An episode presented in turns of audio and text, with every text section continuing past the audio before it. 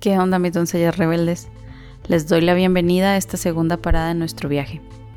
Mi nombre es Ani Marcana, me dedico a hacer tarot astrológico. Es un gusto para mí estar una vez más compartiendo contigo esta información que de todo corazón espero te sea de mucha ayuda. Te invito a que me sigas en mis redes sociales, Facebook e Instagram, donde me encuentras como arroba animarcana.tarot. Este y todos mis podcasts los puedes escuchar en iBox, Anchor, Spotify y Google Podcast. Si quieres una lectura de tarot, contáctame a través de Facebook e Instagram y ahí te explico costos y dinámicas. Este tema del que te voy a hablar hoy me parece particularmente importante para nosotras, sobre todo para que nos ayude a resignificar temas como nuestra sexualidad, el no tener pareja, nuestra identidad, nuestras metas y deseos y sobre todo el camino del autodescubrimiento. Por ejemplo, si estás pasando por una ruptura, un divorcio o si te encuentras un poco desesperada porque no logras conseguir una pareja, creo que esta charla te puede ayudar a ver esta etapa desde un ángulo más constructivo. Esta carta de la que hablamos hoy es la carta número 2 de los arcanos mayores de Dreams of Gaia. Este tarot eh, que se, del que ya te he platicado, en el que me baso. Esta carta se llama The Maiden la doncella. Las doncellas se atreven a andar por caminos inusuales con confianza y gracia. Ellas han aprendido a, no ser, a que no es egoísta cuando deciden seguir sus sueños y luchar por ellos. No es egoísta que luchen por sus metas y sus deseos sin pedir o esperar el permiso o la aprobación de nadie. Las doncellas no tienen miedo a hacer preguntas y saben muy bien cómo formular buenas preguntas. Y tampoco les da miedo desafiar las respuestas. Aventurarse a un viaje de exploración de sí mismas hacia su interior. Ellas están más interesadas en primero descubrirse para luego nutrir sus intereses, incrementando su autoconocimiento así como ir explorando y despertando su sexualidad sagrada como parte de este autoconocimiento.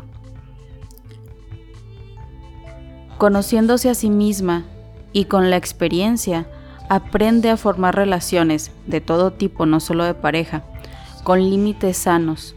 No tiene miedo de decir lo que quiere y tampoco tiene miedo de decir que no, con tal de no perder a alguien o con tal de no ser juzgada. Si decide permanecer sola, no es porque se crea inferior o poco válida, sino porque no siente la necesidad de tener pareja para estar plena y feliz. Aprende a honrar su cuerpo y a honrar su sexualidad como actos y elementos sagrados dignos de cuidado y de respeto. No ejerce su sexualidad o cuida su cuerpo para llenar vacíos o para validarse a través de su sexualidad o de su belleza o para tener la atención o el afecto de alguien dando a cambio su cuerpo. Ellas tienen la confianza de ser independientes y poderosas porque aman la carne que habitan y el ser que son. Ellas están enfocadas en el camino de autodescubrimiento, aprendiendo más de ellas mismas, lo que las hace felices, lo, que les gusta, cuáles son sus límites, cuáles son sus sueños, Toda esta información les ayuda a saber qué es lo que quieren para su futuro más allá de los condicionamientos y conocen muy bien con qué herramientas cuentan para hacer que esto suceda. Antes, las doncellas tenían que apegarse a las expectativas de su familia o de la sociedad. Ahora, las doncellas tienen la oportunidad de embarcarse en el autodescubrimiento y en el empoderamiento. En la transición de la niñez a la adolescencia, esta es una de las etapas donde cualquiera, no solo nosotras las mujeres, podemos estar más vulnerables. Pero también es aquí donde comenzamos a forjar nuestra autoestima. Plantamos nuestras raíces para crecer y florecer. Si en esta etapa fuimos, fuimos tratadas con negligencia, es probable que nos sintamos solas e inseguras, sin sentido de pertenencia o de amor de nadie, ni siquiera de nosotras mismas. Si en esta etapa nos ridiculizaron y se burlaron de nosotras, nos convertimos en personas tímidas y dóciles, temerosas de actuar y hablar de manera autónoma. Puede que nos hayamos vuelto dependientes de la guianza, de la validación, de la protección o de la aceptación de las otras personas y que al mismo tiempo no confiemos en las personas.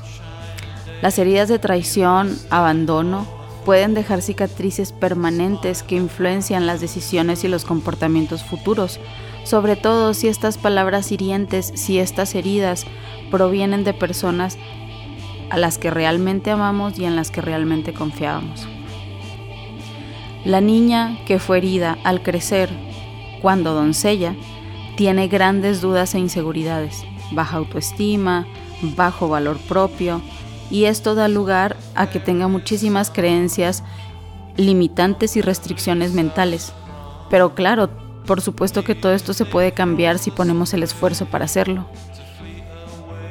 ¿Tienes miedo de decir lo que realmente piensas? ¿Buscas constantemente aprobación a través de los likes en las redes sociales?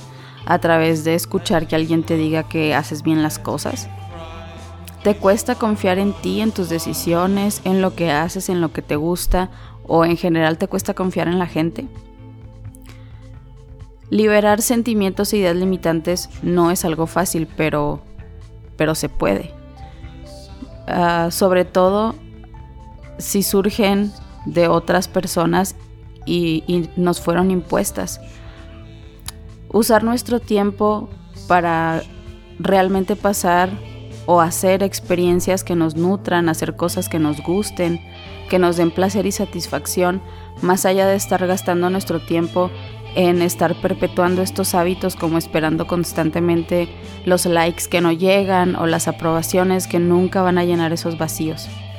Las cosas que nos gustan, cómo usamos nuestro tiempo, no tienen por qué estar determinadas por nadie ni por nada, ni tienen que ser juzgadas o cuestionadas. No permitas que el miedo a que te juzguen o a que te rechacen te impidan ser tú misma. La doncella es ante todo un epítome de autoconocimiento, independencia y empoderamiento, que nace de hacernos conscientes de nosotras mismas. Todo esto aplica sin importar edad, sexo, género, raza, lo que sea.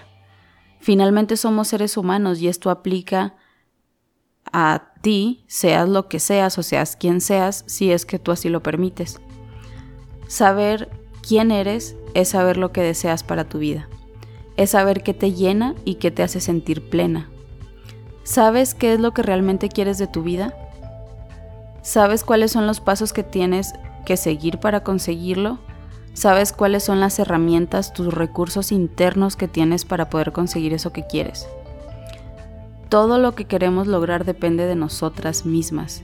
El mundo exterior es una ayuda para para que pase o que pase de una u otra forma, pero finalmente el motor que impulsa esto somos nosotras.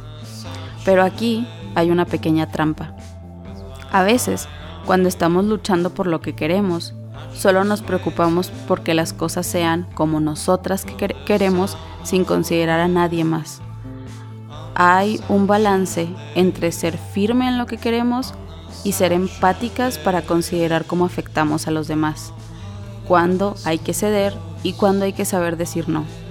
Aquí es donde la doncella deja de ser niña, porque comienza a madurar distinguiendo cuándo es necesario ser egoísta y cuándo es necesario ceder y considerar a las demás personas. Estas son las sutilezas que nos van dando la maestría de nuestras vidas.